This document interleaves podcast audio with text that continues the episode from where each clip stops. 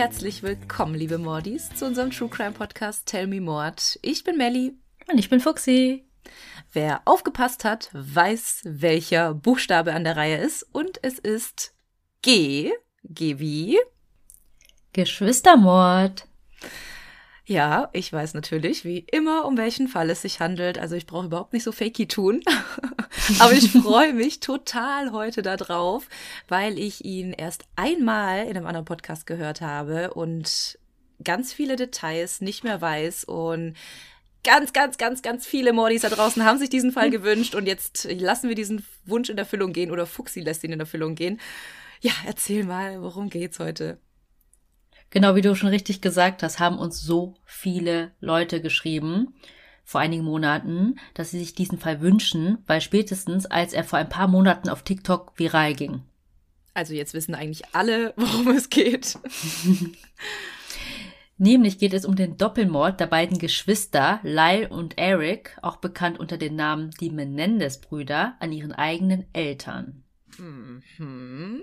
Ich kann mich noch erinnern, als das bei TikTok viral ging. Ich bin ja überhaupt kein TikTok-Gucker, also so 0,0.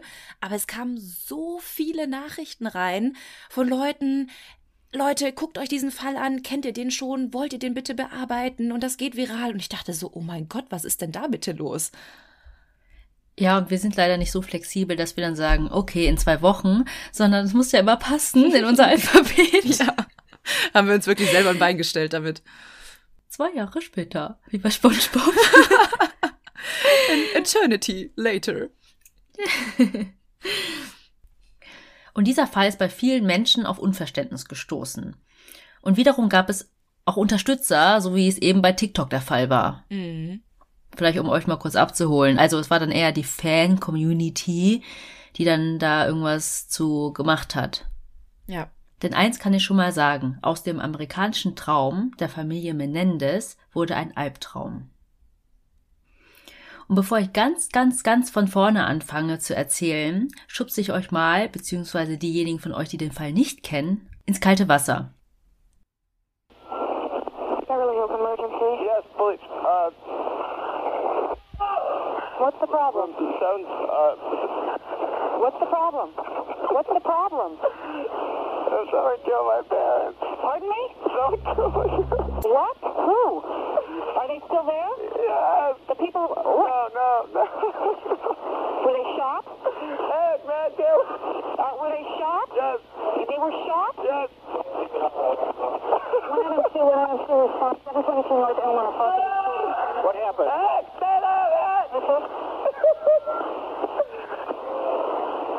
Have a hysterical person on. and We're trying to get screen further. Other units responding. Is the person still there? What happened? We have units around. What happened? Who shot who? I don't hear anything. I just came home.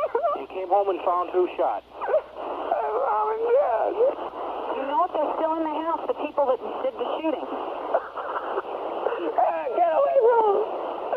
Okay. Hey, uh, let me talk to Eric. let me. Let, who is the person that was shot? My mom and my dad. Your mom and dad? My mom and my dad. Okay, hold on a second.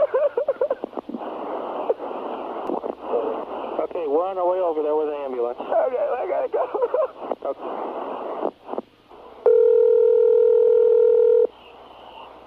Oh. Hello, this is police department. Yes. Okay, I want you to come outside. Okay, please come out the front door. I my brother. Also dir ist ja diese Aufnahme gar nicht so unbekannt, wenn du den Fall schon kennst. Mhm. Aber für euch da draußen werde ich mal ganz kurz zusammenfassen, was da gesagt wird, weil man es ja schon schlecht verstehen kann. Nicht nur aufgrund der Qualität, sondern auch, weil derjenige, der anruft, ja total aufgelöst war. Mhm. Nämlich war das der Polizeinotruf, der in der besagten Nacht des 20. August 1989 bei der Polizei in Beverly Hills eingegangen ist. Der Anrufer war der ältere Bruder Lai Menendez und erzählt total aufgelöst der Polizei, dass er seine Eltern tot aufgefunden hat im gemeinsamen Haus.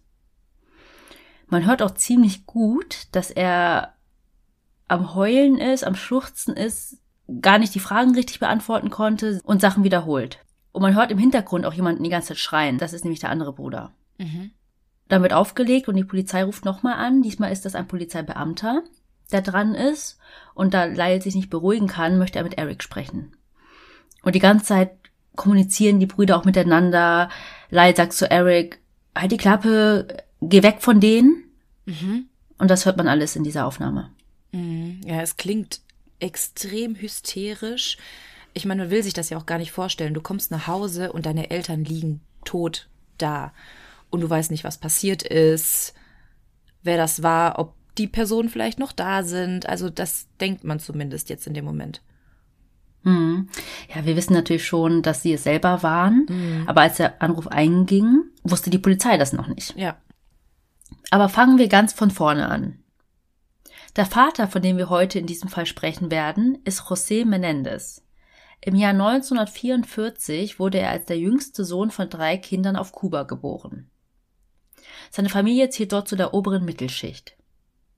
Sein Vater war ein berühmter Fußballspieler und wurde danach Geschäftsführer einer Buchhaltungsfirma. Seine Mutter war eine berühmte Schwimmerin, die es auch in die kubanische Sportler Hall of Fame geschafft hatte. Mhm. Wow. Im Jahr 1960, kurz nachdem Fidel Castro dort an die Macht kam, schickte die Familie ihren Sohn José von Havanna nach Hazleton in Pennsylvania. Seine Eltern blieben zurück, bis ihre letzten Besitztümer von Castro beschlagnahmt wurden. Dann verließen auch sie Kuba. José war 16 Jahre alt, als er in die USA emigrierte und war während seiner Highschool-Zeit ebenfalls ein begeisterter Sportler wie seine Eltern. Er schwamm, spielte Basketball und Fußball und er erhielt dann auch ein Schwimmstipendium für die Southern Illinois University. Dort lernte er die drei Jahre ältere Mary Louise Anderson kennen. Alle nannten sie nur Kitty. Das ist die Mutter, zu der wir auch gleich noch genauer kommen werden.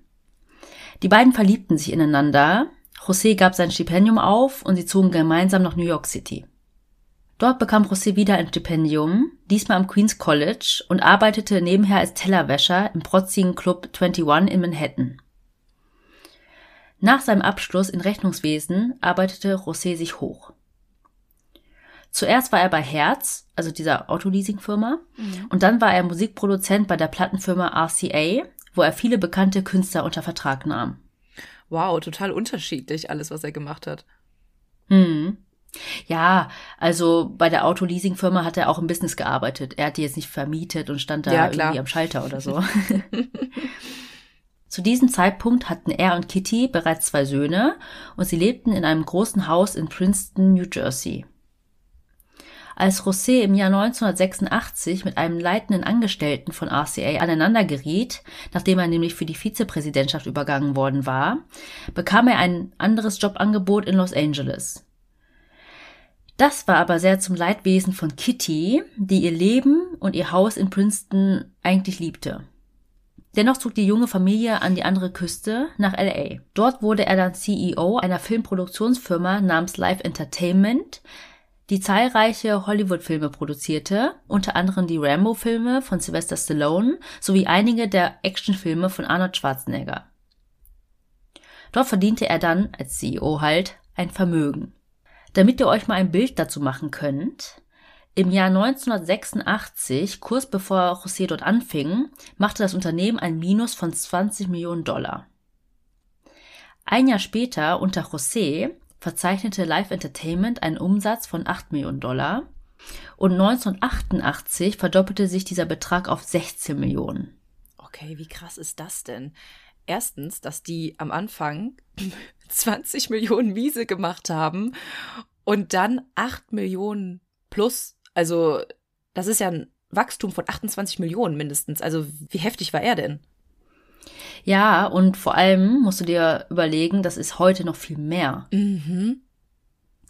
Bei Live Entertainment hatte José auch den Ruf eines richtig harten Businessmannes, der alles in seiner Macht Stehende tut, um zu bekommen, was er wollte. Das klingt ja jetzt erstmal nach einer guten Eigenschaft für einen CEO. Mhm aber er konnte auch sehr aggressiv und sehr einschüchternd werden. José war sowohl in seinem Unternehmen als auch bei der Muttergesellschaft hoch angesehen. Aber das betrifft eher die Führungsriege. Mhm. Er wurde von fast allen, die für ihn arbeiteten, zutiefst verachtet. José liebte es nämlich, Menschen in Meetings vor ihren Kollegen zu demütigen. Und er liebte es, Leute zu feuern.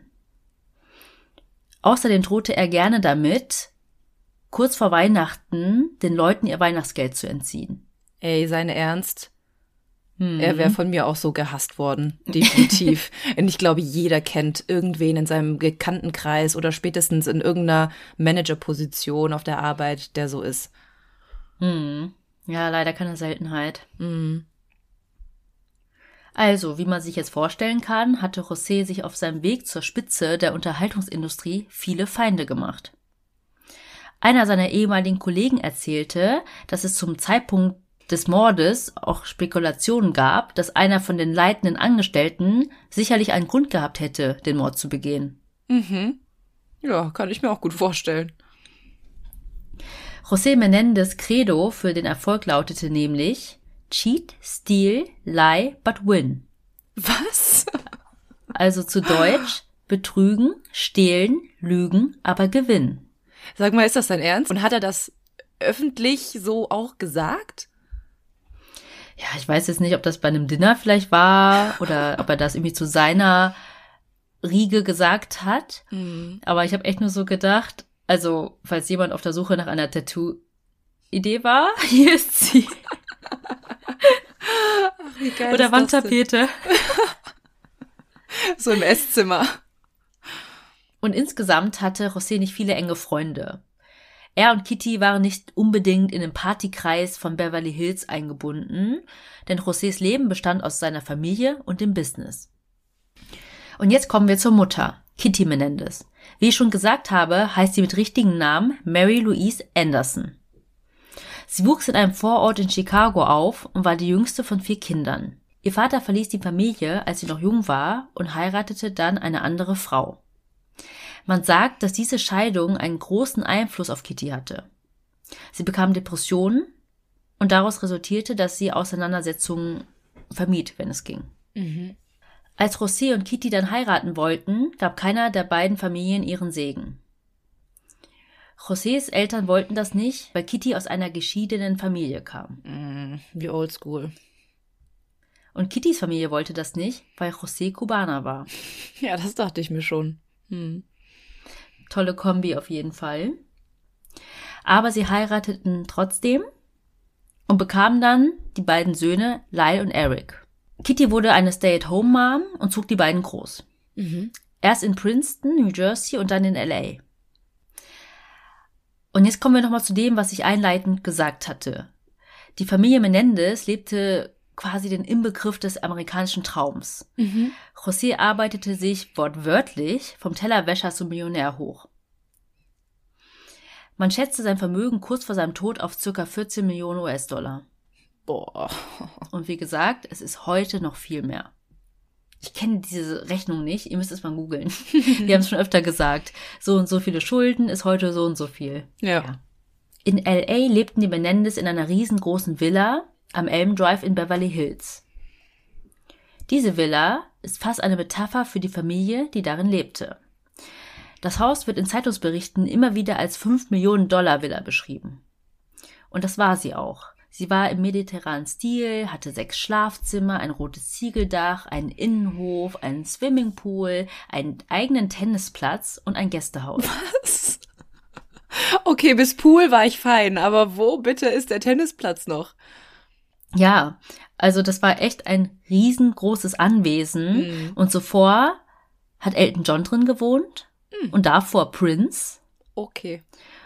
Und es war auch zwischendurch an einen saudischen Prinzen vermietet worden für 35.000 Dollar im Monat. Ciao, Kakao. Also wir arbeiten definitiv in der falschen Branche. Help me, I'm poor.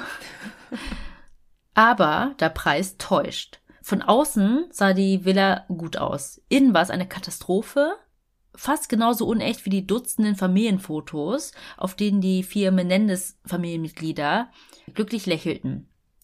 Von innen war es schäbig, billig eingerichtet und sah aus wie ein gemietetes Haus. Von außen wirkten die Menendez Wie die perfekte, reiche, klassische Vorortfamilie. José als hart arbeitender Vater, der sehr viel Geld verdiente und die Familie finanziell versorgte. Und Kitty war die perfekte Ehefrau und liebevolle Mutter. Ein Manager von Live Entertainment sagte einmal, dass sich die Familie außerordentlich nahe stand. Sie unternahmen alles gemeinsam. Sie telefonierten mehrmals täglich miteinander, redeten über Tennisspiele, Freundinnen und über Prüfungsergebnisse. Sie aßen fast immer gemeinsam zu Abend, was eher eine Seltenheit ist in dieser Gesellschaft, wo die Eltern abends irgendwie auf Partys gegangen sind oder zu Filmvorführungen und die Kinder sich selbst überlassen haben. Von innen und gegenüber Leuten, denen Kitty sehr nahe stand, verbarg sich dann die Wahrheit. Kitty war sehr gestresst und konnte auch nicht so gut damit umgehen.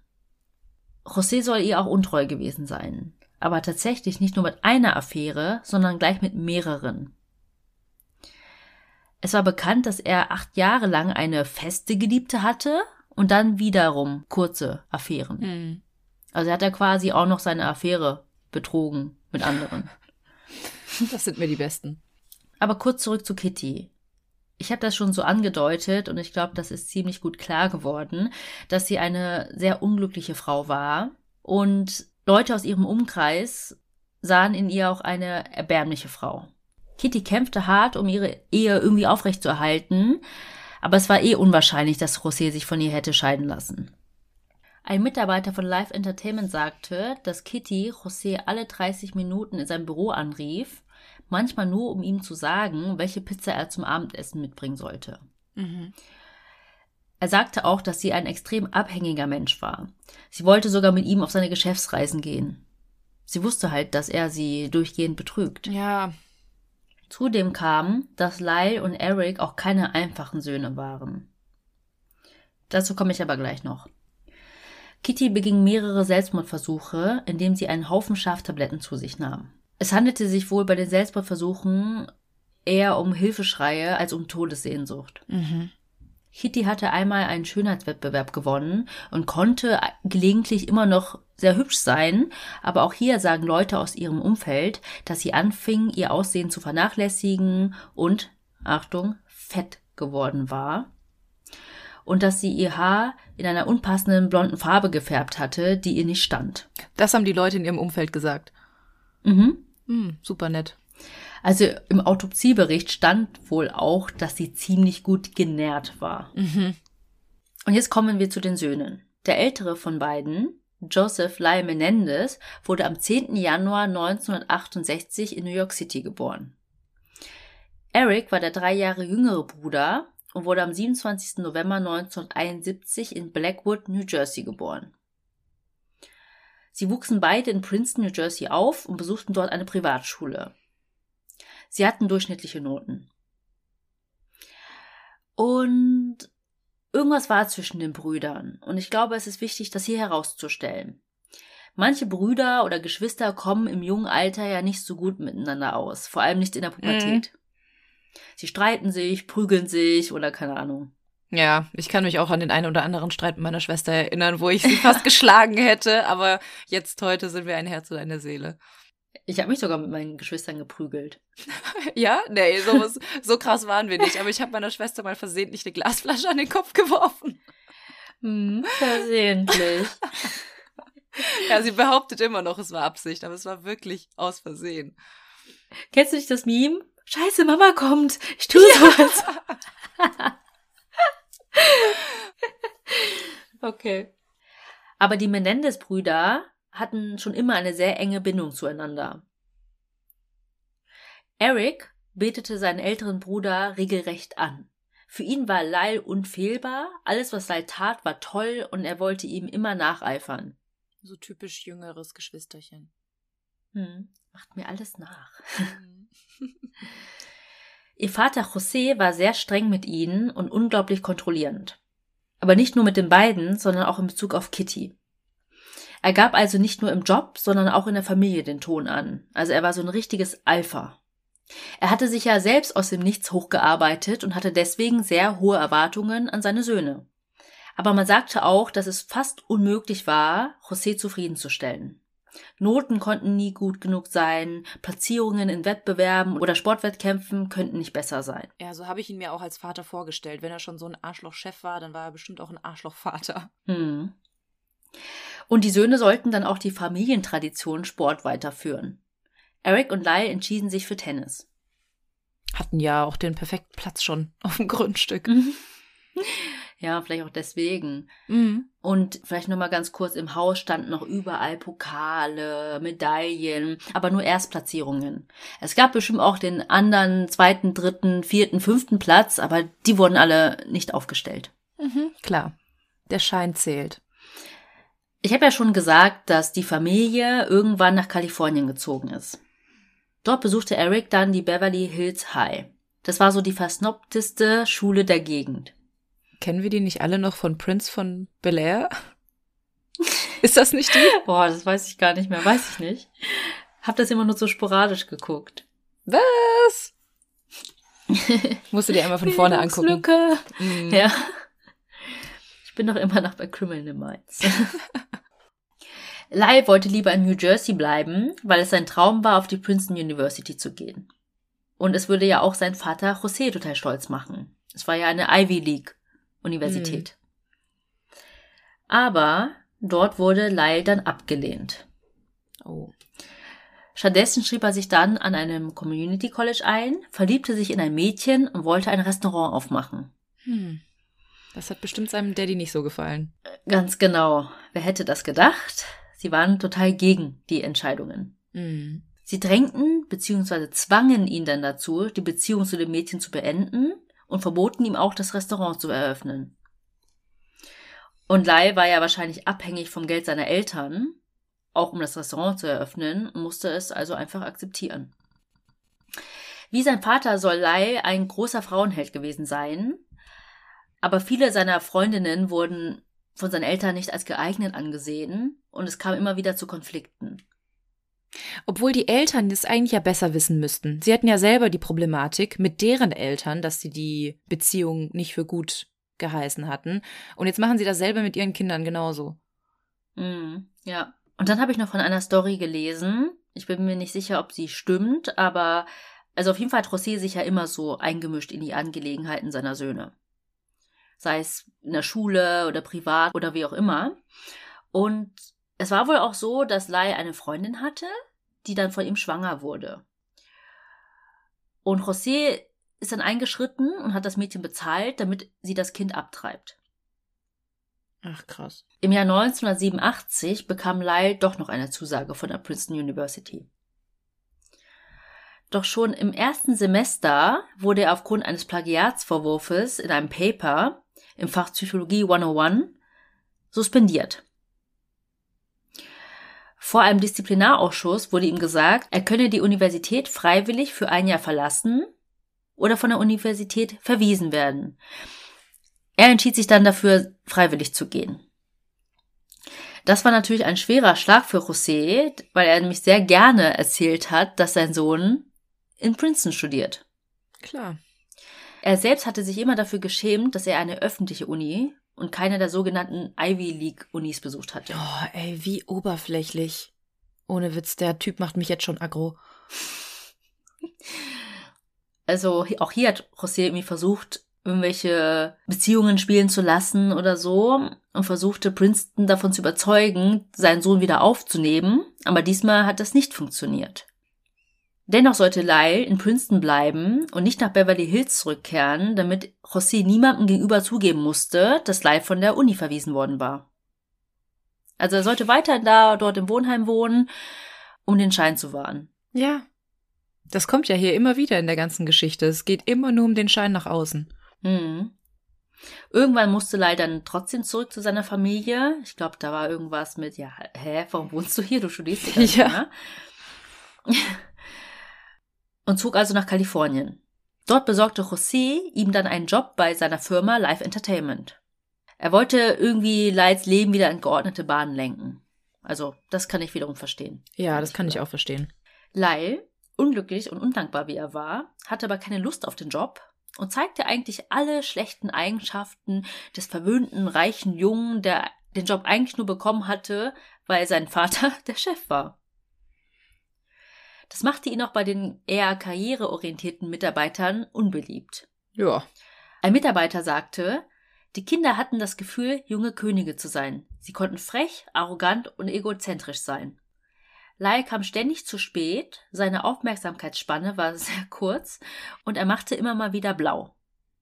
Und wenn er mal da war, dann arbeitete er nur kurz und ging nachmittags zum Tennisspielen.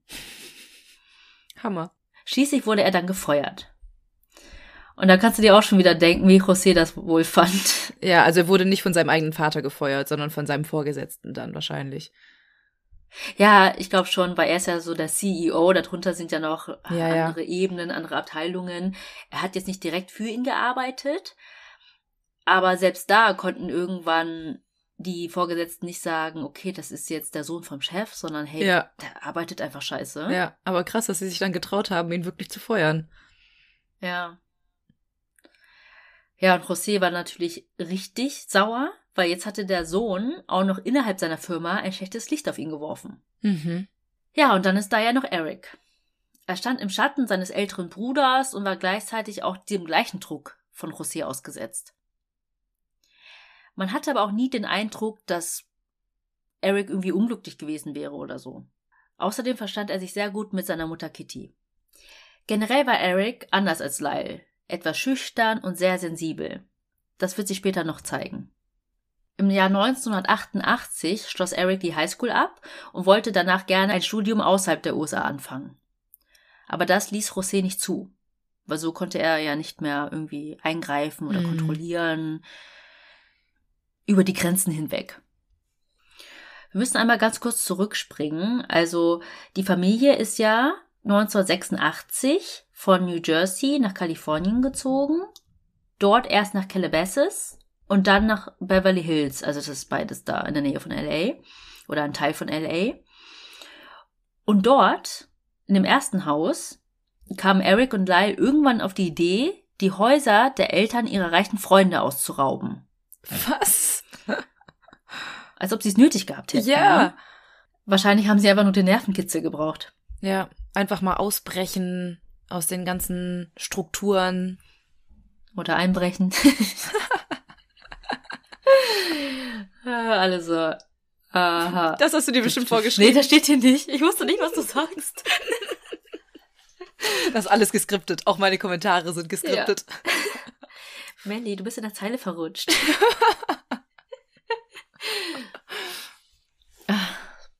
also, die beiden Brüder brachen dann in diese Häuser ein, stahlen Geld und Schmuck im Wert von insgesamt 100.000 US-Dollar. What?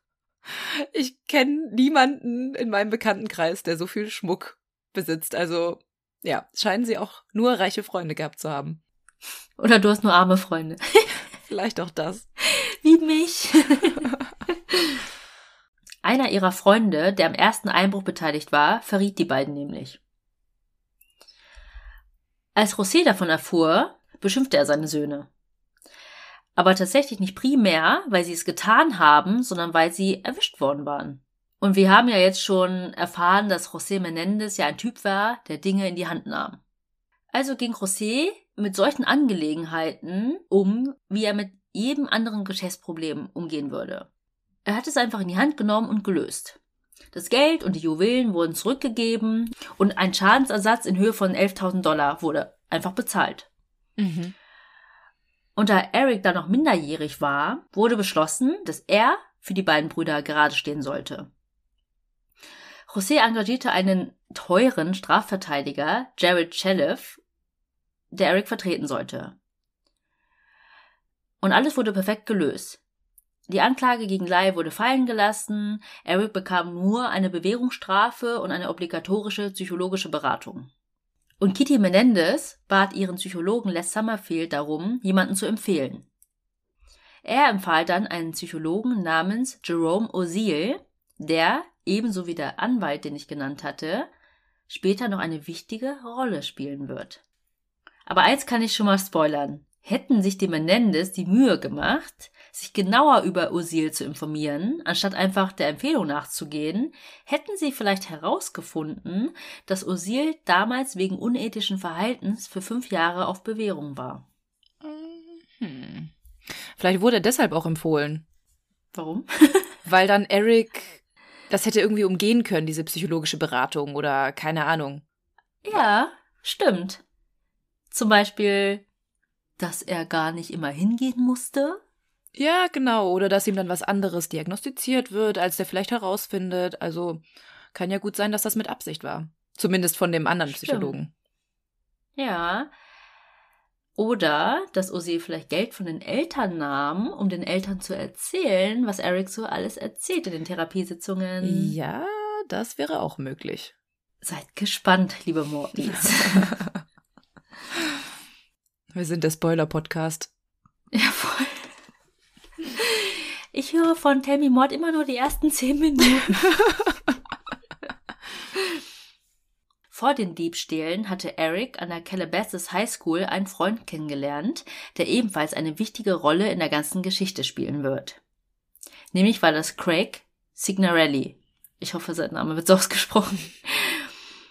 Und die beiden schrieben gemeinsam an einem Drehbuch mit dem Titel Friends, in dem ein junger Mann namens Hamilton Cromwell seine extrem reichen Eltern ermordete, nur um an sein Erbe zu kommen. Ich finde diesen Namen so, keine Ahnung. Oldschool, aber auch irgendwie so. Wie aus dem britischen Theater, oder? Ja, so. ja. Hamilton Cromwell. Aber Harry Potter. Hermione Granger. Aber diese Geschichte mit Eltern umbringen, um an das Erbe zu kommen, ist ja eigentlich ja nichts Neues. Die kennt man ja. Und ich glaube, du hast uns das nicht umsonst erzählt. Ja, tatsächlich ist eine der meistzitierten Passagen in dem Drehbuch vom Protagonisten, der sagt, Manchmal sagte er mir, dass ich nicht würdig sei, sein Sohn zu sein. Wenn er das tat, musste ich mich noch mehr anstrengen nur damit ich die Worte Ich liebe dich, mein Sohn, hören konnte. Hm. Nichts, was ich je getan habe, war gut genug für diesen Mann, und ich habe diese Worte nie gehört. Hm. Und wer aufgepasst hat, wird Parallelen zu der Beziehung zum Vater feststellen. Hm. Und vielleicht noch, um die schreckliche Ironie hier zu verstärken, hat Kitty das Drehbuch für die abgetippt, in dem ihr eigener Untergang vorhergesagt zu sein scheint. Oh Mann, Kitty.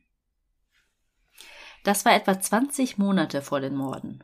Eric zeigte dann seinem Bruder das Drehbuch und keine Ahnung, wie jetzt die Konversation ablief, aber wahrscheinlich leise, Mann, ey, das sollten wir in echt machen. Das ist eine gute Idee, Bro. Mm. Ja, und so begann der Plan, ihre eigenen Eltern umzubringen. Aber tatsächlich gab es noch ein anderes Warnzeichen.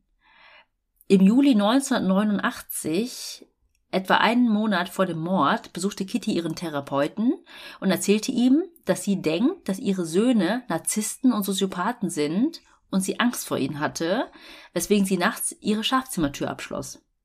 Ach krass, also hat sie schon so eine gewisse Vorahnung gehabt. Mhm. Ein Tag vor dem Mord, am 19. August 1989, unternahm die Familie Menendez einen Ausflug zum Haifischfang. Also Dinge, die Reiche halt so tun. As usual, every Sunday. Casual. Oh. Die Bootscrew erzählt später, dass die Familie sehr unglücklich gewirkt hat. Sie redeten nicht miteinander und hielten sich auch die ganze Zeit an verschiedenen Enden des Bootes auf. Also die Brüder zusammen und die Eltern zusammen. Mhm.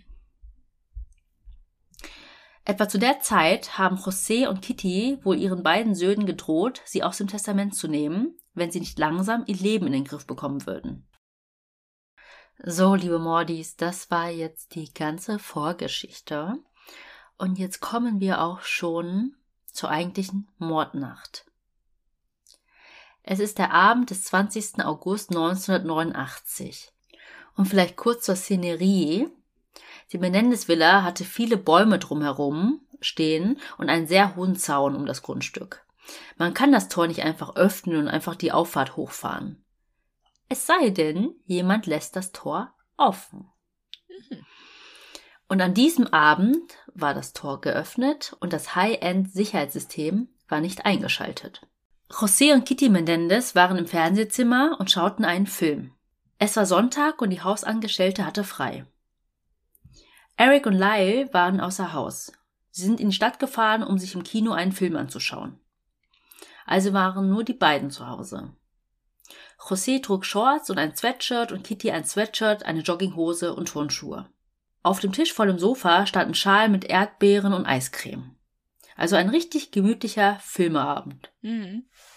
Gegen 22 Uhr parkte ein Auto vor dem Haus der Menendez. In diesem Auto saßen Eric und Lyle. Sie stiegen aus, holten etwas aus dem Kofferraum und gingen zum Haus.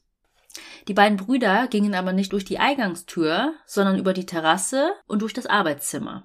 Sie gingen dann durch den Flur zum Fernsehzimmer. José saß schlafend auf der Couch und Kitty schlief ebenfalls mit ihrem Kopf in seinem Schoß. Dann wurden plötzlich mehrere Schüsse auf José abgefeuert. Sie trafen ihn am Ellbogen und am Arm.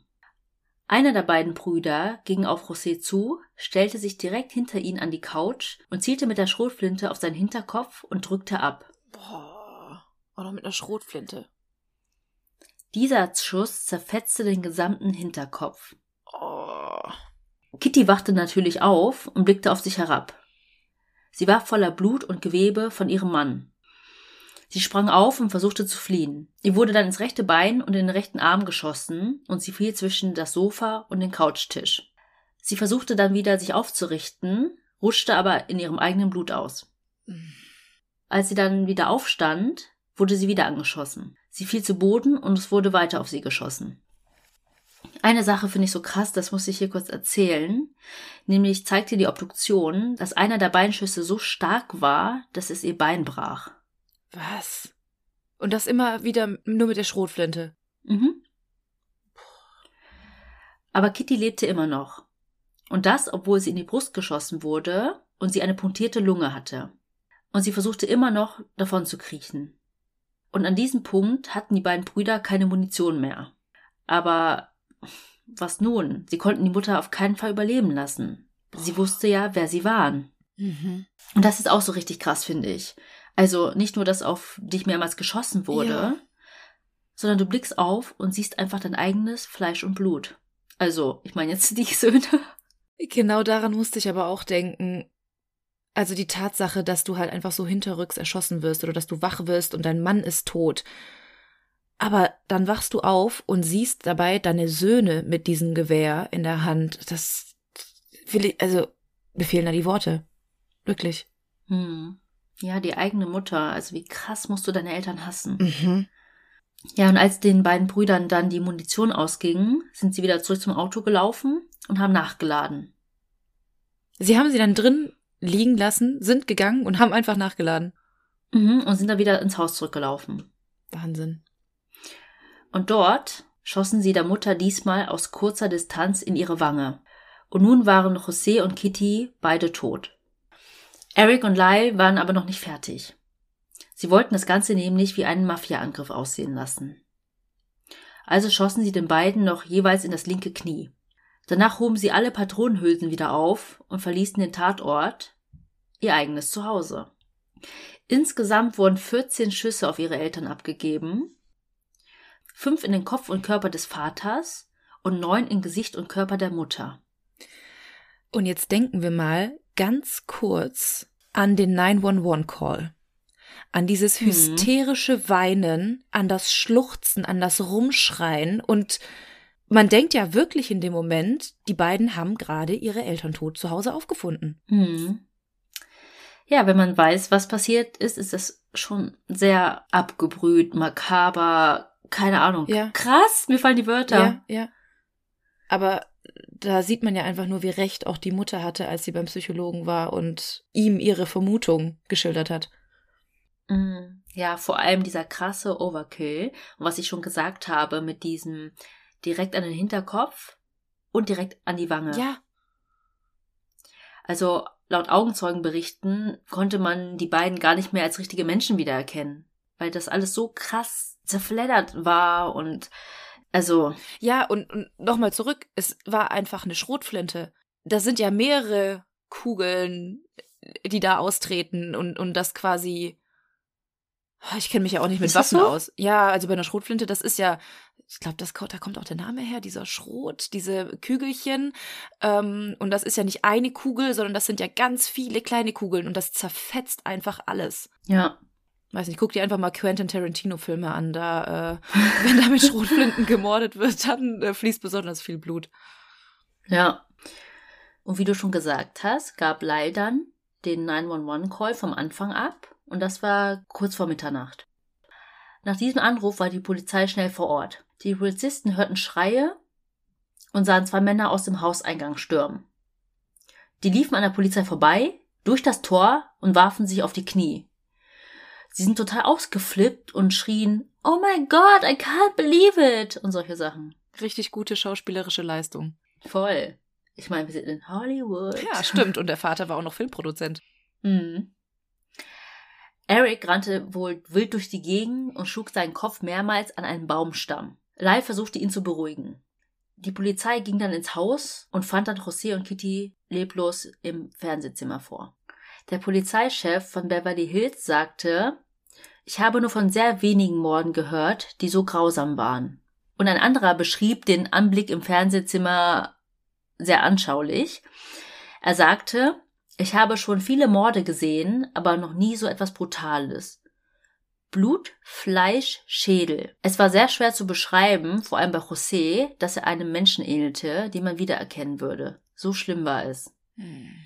Dem Autopsiebericht zufolge verursachte eine Explosion bei José Menendez eine explosive Enthauptung mit Ausweitung des Gehirns und eine Entstellung des Gesichts. Du musst dir vorstellen, ich habe die Bilder zum Glück nicht gesehen, dass der Hinterkopf so aufgeplatzt war, dass eine erwachsene Faust durchpassen würde. Und die Schusswunde in Kittys Gesicht führte zu mehrfachen Risswunden im Gehirn und ihr Gesicht war ein unkenntlich gemachter Brei. Dem leitenden Detective in diesem Fall, Les Zuella, kamen einige Sachen merkwürdig vor. Zum Beispiel, dass nichts gestohlen wurde. Mhm. Und es gab auch kein gewaltsames Eindringen ins Haus ich meine, ich habe euch ja jetzt schon erzählt, wer das war, wie die reingekommen sind. Aber jetzt mal von der Perspektive der Polizei. Mhm. Du kommst da hin, siehst diesen furchtbaren Tatort und denkst dir erst, hä, war das vielleicht ein Raubüberfall, Einbruch, keine Ahnung. Ja, aber allein dieser Overkill spricht ja eigentlich schon für eine Beziehungstat. Ja, dann wurden Lyle und Eric befragt. Am Anfang galten sie aber nicht als Verdächtige. Lai war total gefasst bei den Befragungen und Eric weinte. Also wir versuchen ja auch immer vorsichtig zu sein, irgendwie irgendwas rein zu interpretieren oder zu analysieren, wie jemand mit Trauer oder Verlust umgeht. Da sind Menschen ja total verschieden. Mhm. Aber er hatte, also Lyle, wirklich null Emotionen. Die beiden wurden dann dazu befragt, was sie gesehen haben oder ob sie wissen, wer es gewesen sein könnte. Zum Beispiel, wer hatte einen Groll auf den Vater, sowas. Mhm. Aber welches Alibi hatten die beiden? Sie sagten, dass sie morgens Tennis spielen waren. Danach haben sie ein Tennismatch im Fernsehen gesehen. Also man kann nie genug vom Tennis haben. Und den Nachmittag über waren sie in einer Mall shoppen. Ich meine, das war jetzt der ganze Tag, das war es eigentlich irrelevant. Aber das war so der Tagesablauf der beiden. Und sie erzählten dann den Polizisten, dass sie etwa um 8 Uhr abends das Haus verließen, um den neuen James Bond-Film License to Kill im Kino anzusehen. Sie sagten, dass sie im Kino in West Village waren. So die erste Version. Sie änderten aber dann ihre Meinung und sagten, dass sie Batman in einem komplett anderen Kino angeschaut haben, weil das erste Kino zu voll war. Hä? Haben die das denn beide ausgesagt? Also wurden die gleichzeitig befragt oder getrennt voneinander? Das weiß ich tatsächlich nicht. Ich glaube, weil sie eben nicht als Verdächtige behandelt wurden, vielleicht zusammen. Mhm. Kann ich mir Oder auch vorstellen. aber auch unabhängig voneinander und trotzdem abgesprochene Version. Mhm. Kann ja beides sein. Außerdem erzählten sie der Polizei, dass sie Rauch im Haus gesehen haben, als sie ankamen. Das konnte aber eigentlich nicht sein, weil die Fenster auch zerschossen waren. Mhm. Und wenn die dann erst dahin kommen, wäre es komisch gewesen, wenn da Rauch gewesen wäre, irgendwie von Schüssen oder keine Ahnung. Ja, ja. Und Lyle erzählte dann der Polizei, dass seine Vermutung ist, dass die Mafia vielleicht seine Eltern umgebracht hat. Ach, das hat er jetzt einfach mal so gedroppt. Maybe. Nur so eine Theorie. Habt ihr schon mal daran gedacht? Also, ich will euch ja. nicht die Arbeit abnehmen, aber das könnte ja auch sein. Ja. Ja, und weil sie auch nicht als Verdächtige behandelt wurden, hatte man leider auch keine Tests angeordnet, um irgendwie zu schauen, ob die beiden Schmauchspuren oder so an den mhm. Händen oder an der Kleidung hatten. Mhm. So, und in den Tagen nach den Morden war also die vorherrschende Theorie, dass es sich vielleicht um einen Mafiamord gehandelt haben könnte. Eric ging auch so weit, dass er einen gewissen Noel Bloom, einen Verleiher von Pornofilmen, als möglichen Verdächtigen benannt hat. Eric erzählte der Polizei und Reportern, dass Bloom und sein Vater sich nicht leiden konnten, nachdem ein Geschäftsabschluss irgendwie schiefgegangen war. Und als dann dieser Noel Bloom befragt wurde, hat er aber das abgestritten, so, hä, ich hatte damit nichts zu tun. Mhm. Ja, und aus Angst vor der Mafia sind die Brüder dann auch nach den Morden von Hotel zu Hotel gezogen. Aber mit welcher Begründung haben die denn die Mafia ins Spiel gebracht? Also ich weiß mit welcher Begründung, aber hatten die dafür irgendwelche Beweise? War der Vater irgendwie mit der Mafia verstrickt oder die müssen sich ja schon irgendwas überlegt haben, weil die Polizei forscht natürlich nach. Hm.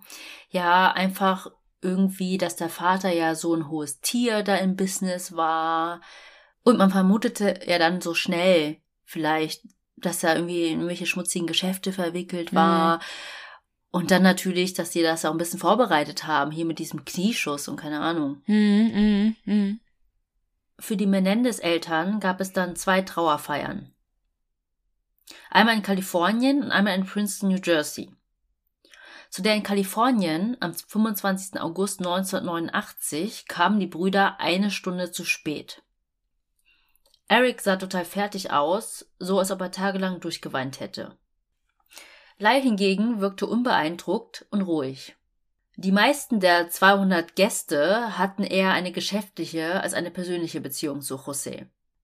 Später kam auch heraus, dass Live Entertainment einen berühmten PR-Agenten, nämlich Warren Coven, mit der Organisation der Trauerfeier beauftragt hatte. Die Idee war es nämlich, José als den Familienvater zu präsentieren, damit die Gerüchte um die Mafia-Verbindungen irgendwie verpuffen. Also wieder mal der Schein nach außen. Er lebt zwar nicht mhm. mehr, aber trotzdem wird er noch gewahrt. Ja, die hatten halt Angst, dass durch diese Gerüchte die Firma dann auch in ja, Gefahr klar. war und mhm. Börse und keine Ahnung, wenn sie da überhaupt gelistet waren. you know what I mean. Ja. Zwei Mitarbeiter von Live Entertainment hielten dann auf der Trauerfeier auch eine Lobrede über José. Brian Anderson, Kittys Bruder, sprach sehr liebevoll über seine Schwester und jeder der Söhne sprach ehrfürchtig über seine Eltern. Mhm. Aber es gab wohl auch eine Person, die man hat sagen hören, das einzige Wort, das nicht benutzt wurde, um José zu beschreiben, war Arschloch. also ich glaube, manche waren einfach da, weil es sich irgendwie gehört hat, mhm. aber nicht unbedingt, weil sie ihn mochten. Was alle auf den beiden Trauerfeiern aber nicht wussten, war, dass Eric und Lyle in der Zwischenzeit in einem richtigen Kaufrausch waren. Sie kauften und kauften und kauften. Oh, wartet doch einfach mal ab. Mhm. Man schätzte ihre Ausgaben kurz nach den Morden auf bis zu 700.000 US-Dollar. Was? Oh Mann, ey. Sie kauften sich Autos, eine Menge Designerklamotten, Schmuck und auch Rolex-Uhren, die sie dann auch auf den Trauerfeiern getragen haben. Okay, dumm, dumm, dumm. Lyle kaufte sich einen 60.000 Dollar teuren Porsche. Er wollte nämlich immer einen Porsche haben, aber sein Vater gab ihm nur ein Alfa Romeo, von dem Lyle zu einem seiner Freunde gesagt haben soll, dass er ein Stück Scheiße war.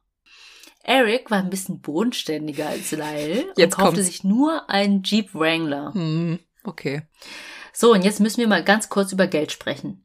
Nun sind Lyle und Eric davon ausgegangen, dass sie einen Arsch voll Geld erben würden. Mhm.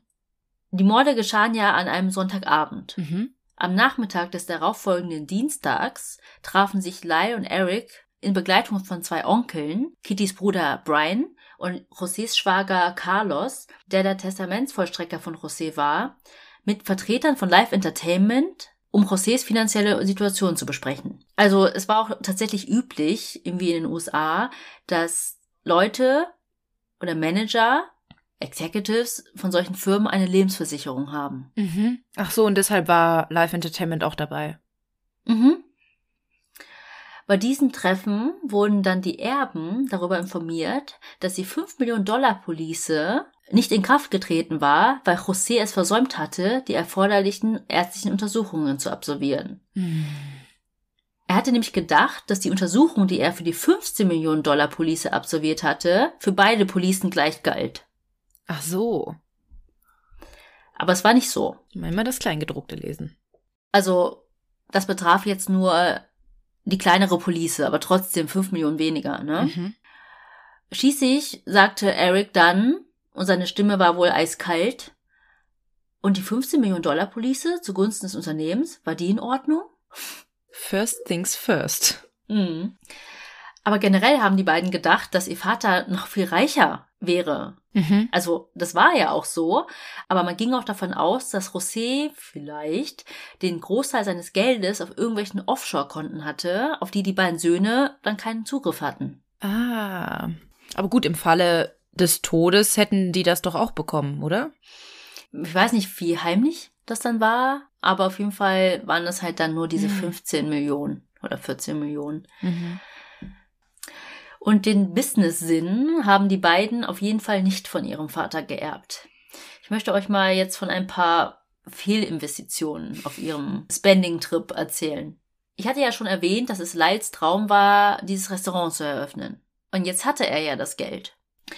Er kaufte sich also für 550.000 Dollar einen Chicken Wings Laden in Princeton, New Jersey und nannte ihn Mr. Buffalos. Okay, schon mal was von Mieten gehört? Und mit Restaurant dachte ich, er wird jetzt irgendwie so einen Fünf-Sterne-Schuppen aufmachen. Ja, und nicht so ein Chicken Wing Fast-Food-Laden. Habe ich aber auch gedacht. Habe ich aber auch gedacht. Ja, dass es wenigstens so ein Sterne-Ding. Ne? Ja, oder wenigstens ja. Instagram-tauglich wird. Eric wollte in die Veranstaltungsbranche und ein Rockkonzert veranstalten. Er investierte 40.000 Dollar, aber der Typ, der mit ihm zusammengearbeitet hatte, haute ihn übers Ohr. Hm. Dann dachte sich Eric, oh, okay, äh, dann werde ich jetzt Profi-Tennisspieler, weil ich kann ja auch ganz gut Tennis spielen. Und dafür stellte er sich dann einen privaten Tennistrainer für 50.000 Dollar ein, und gab dann noch mehr Geld aus, um zu den Turnieren zu reisen. Ey, sein Ernst? Aber das war vielleicht auch eine Verschwendung. Er wurde auf jeden Fall kein Profi-Tennisspieler. Und in welchem Zeitraum befinden wir uns da? Es ist immer noch alles Ende 1989, also die Monate nach den Morden im August. Mhm. In der Zwischenzeit, also die Ermittler versuchten ja immer noch herauszufinden, wer die Morde begangen hatte sind sie mittlerweile zu dem Schluss gekommen, dass es kein Mafiamord gewesen sein kann. Weil Leute, die sich mit solchen Angelegenheiten oder Fällen auskannten, sagten, dass die Mafia niemals einen so schmutzigen Job gemacht hätte. Mhm. Sie hätten einfach nur einen einfachen Schuss in den Hinterkopf abgefeuert und wären dann zur Tür hinaus. Kein Auftragskiller wäre so pingelig gewesen und hätte noch die Patronenhülsen alle aufgehoben. Und man sagte auch, die Mafia hätte niemals die Ehefrau getötet. Man hätte nämlich Überlebende oder eine Überlebende zurückgelassen, mhm. damit die einen erzählen kann, dass es die Mafia war. Ja. Mit denen legst du dich nicht an. Ja. Und keine Schrotflinte verwendet. Vielleicht doch das. Die Brüder haben also mittlerweile um die eine Million Dollar ihres Erbes ausgegeben. Und die Detectives wurden misstrauisch. Hm. Die Detectives fanden heraus, dass die Brüder Ende August, kurz nach den Morden, einen Computerexperten engagierten, der alle Dateien auf den Computern der Eltern löschen sollte. Das war ja verdächtig as fuck. Mhm. Live fand nämlich heraus, dass es eine neue Version des Testaments gab, mhm. In dem er und Eric nicht berücksichtigt wurden. Oh oh. Also hatten ihre Eltern quasi ihre Drohung wahrgemacht. Ja. Lyle löschte dann diese neue Version und fertigte wiederum eine neue an. Dann rief er den Computerexperten an und wollte sicherstellen, dass keiner mehr die vorherige echte Version irgendwie wiederherstellen könnte. Mhm. Weil dann wäre ja der ganze Mord umsonst gewesen, weil sie dann nichts erben würden. Ja. Und für Mord verurteilt würden. ja, das auch noch. Einer von Erics Freunden, nämlich Craig, dieser Drehbuchtyp, ging zur Polizei und erzählte dort von einem Treffen mit Eric kurz nach dem Morden, wo Eric ihn gefragt hatte, ob er wissen wollte, wie es passiert ist. Und Craig sagte ja, also aus Neugier hätte ich auch ja gesagt, ja. definitiv. Eric erzählte ihm dann die gleiche Geschichte, wie ich sie vorhin erzählt habe. Aber im Stil, es ist möglicherweise so passiert, es könnte so passiert sein. Mhm. Mhm. Die Polizei freute sich natürlich darüber, dass Craig zu ihr kam und das erzählte. Aber sie hatten immer noch nichts Handfestes, um die beiden Brüder anzuklagen. Sie brachten dann Craig dazu, sich zu verkabeln und sich nochmal mit Eric zu treffen und zu versuchen, mit ihm darüber zu sprechen. Aber es klappte nicht. An diesem Abend hatte Eric nämlich eine andere Geschichte. Er sagte, dass er gelogen hat. Er hätte das alles gar nicht sagen sollen, was er vorher zu ihm gesagt hatte. Und er sagte noch, dass er und sein Bruder total unschuldig waren und ihre Eltern nicht umgebracht hätten. Dann vergingen ein paar Monate und die Ermittler sorgten sich schon darüber, dass der Nachlass geregelt wird, also die beiden Brüder das gesamte Erbe bekommen würden und sie dann erreicht hätten, was sie erreichen wollten. Die Ermittler versuchten auch die Mordwaffen ausfindig zu machen. Sie checkten alle Waffenhändler in der Gegend aus, die Schrotflinten verkauften. Aber keine Chance. Also als ob die Brüder so dumm gewesen wären und die Waffen unter ihrem eigenen Namen kaufen würden. Mm. Zwinker. Ende Oktober 1989, also wir sind immer noch im gleichen Jahr, aber zwei Monate später, nach dem Mord, befragte Detective Zoella Eric ein weiteres Mal. Er hatte nämlich irgendwo gehört, dass sich die Brüder nicht mehr so gut verstanden haben.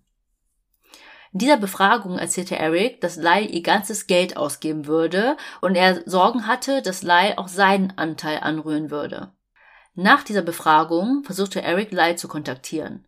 Wahrscheinlich, weil er hier langsam Muffensausen bekommen hat. Aber er konnte ihn nicht erreichen. Also rief Eric stattdessen seinen Therapeuten an. Hm. Hier würde ich gerne einen Cut machen. Okay. Und wir wissen ja, dass der Therapeut nicht ganz koscher war. Und ich habe auch schon gesagt, dass er eine wichtige Rolle spielen wird. Aber dazu kommen wir in der nächsten Folge. Wir hoffen, ihr geduldet euch noch. Ich weiß, es ist sehr, sehr, sehr spannend, aber geduldet euch. Dafür sind wir ja da. es werden auf jeden Fall noch sehr, sehr spannende Fakten auf den Tisch kommen. Und es wird auch um den ganzen Prozess gehen, denke ich mal, und auch um die öffentliche Wahrnehmung der beiden, weil darüber haben wir eingangs mhm. auch gesprochen, dass sie und ihre Tat ja quasi viral gingen. Und ich denke, nächstes Mal wirst du auch dazu kommen, warum. Ja, und tatsächlich war dieser Prozess auch nicht wie jeder andere. Deswegen werde ich da auf jeden Fall mehr ins Detail gehen. Also die Anwältin und der Anwalt oder das ganze Anwaltsteam, die spielen auch eine sehr große Rolle. Ich mache es auf jeden Fall ganz spannend, glaube ja, ich. Sehr, sehr. Ich bin jetzt auch schon gespannt. ja, ich habe dir letztens schon mal gesagt, dass du jetzt die Doppelfolgen-Fuchsi bist. Also ganz ehrlich. jeder zweite Fall von dir wird eine Doppelfolge, aber es passt ja wirklich, weil dieser Fall wirklich so viel hergibt und beim nächsten Mal ja wirklich noch sehr, sehr viel dazukommt. Und wie du gerade gesagt hast, bleibt gespannt und geduldet euch eine Woche. Googelt nicht alles. Wartet einfach auf unsere Folge. Wenn ihr unbedingt wollt, dann hört euch beim nächsten Mal einfach beide hintereinander an. Dann habt ihr die doppelte Ladung Tell Me More nächsten Donnerstag. Und ihr hört uns doch sowieso doppelt und dreifach, also macht's auch keinen Unterschied. ja, ich habe euch einfach immer so viel zu erzählen. ja, und wie immer würde ich sagen, kommen wir jetzt einfach mal kommentarlos zu unserer Rubrik Heute wollen wir die liebe Kim grüßen, beziehungsweise auch ihren Papa, den Stefan. Denn Kim hat uns erzählt, dass sie uns am liebsten beim Autofahren hört. Und an einem Tag ist sie mit ihrem Papa zusammengefahren und er war total begeistert von unserem Podcast und war wie hypnotisiert, als er uns zugehört hat, was ich so süß finde, wirklich. Und er konnte sich wohl auch überhaupt nicht mehr lösen von dem Podcast. Und ihr beide seid dann ins Gespräch gekommen über Serienkiller und er hat dich auf die Idee gebracht, uns zu schreiben und uns auch ein paar Überthemen geschickt und auch einen Fallvorschlag, den ich natürlich wie immer jetzt jetzt nicht droppen werde, weil, wie ihr wisst, vielleicht werden wir noch dazu kommen, es folgen ja bestimmt noch ein paar Alphabetrunden. Und du dachtest, es wäre eine tolle Überraschung für deinen Papa, wenn wir euch grüßen würden. Und ja, hiermit seid ihr beiden gegrüßt. Ich find's richtig, richtig schön, dass ihr uns zusammenhört oder dass ihr nach unseren Folgen auch über die Fälle diskutieren könnt. Das ist echt irgendwie, also keine Ahnung eigentlich ist True Crime ja wirklich kein so schönes Thema, aber irgendwie bringt es ja trotzdem Familien zusammen. Ja, ja vor allem aus zwei Perspektiven. Ja, genau, genau. Und äh, letztens haben auch meine Eltern mich besucht und haben dann auf der Autofahrt unsere Folgen gehört. Und ich fand es irgendwie total schön, als sie dann ankamen. Und dann haben sie erstmal gesagt, ach ja, Melli, wir haben uns jetzt erstmal die Griselda angehört. und dann haben wir darüber gesprochen und es macht auch total Spaß, weil man sieht, das Genre ist einfach generationsübergreifend und passt zu jedem. Also genau, nochmal zurück zu euch beiden, Stefan und Kim. Ihr seid gegrüßt von uns. Liebe Grüße. Genau. Und wie immer würde ich sagen, kommt jetzt wieder unsere alte Leier. Schaltet noch nicht ab. Nein. Da leitet es nicht so ein. nee, aber es gibt mit Sicherheit den ein oder anderen da draußen, der uns noch nicht bewertet hat. Und ich würde sagen, das ist jetzt der Anlass. Nehmt euer Handy in die Hand, geht auf eure Podcast-Plattform der Wahl und bewertet uns. Gebt uns fünf Sterne, wenn ihr möchtet, kommentiert gerne oder wenn ihr Lust habt, schreibt uns doch auch wie die Kim über Instagram, da heißen wir, wie wir heißen, oder wenn ihr kein Instagram habt, könnt ihr uns auch gerne eine E-Mail schreiben an tellmemorepodcast@gmail.com. Genau. Ihr könnt uns aber auch anders unterstützen. Ihr könnt uns nämlich bei Kofi einen Kaffee ausgeben. Den Link zum Coffeeshop findet ihr in den Show Notes. Da findet ihr auch alle anderen Informationen zu unseren Werbepartnern. Und dann würde ich sagen, sind wir am Ende. Und es bleibt uns nur noch zu sagen, was wir immer sagen. Wir hoffen, ihr habt Lust auf mehr bekommen. Oder more Mord. Und bis bald. Tschüss.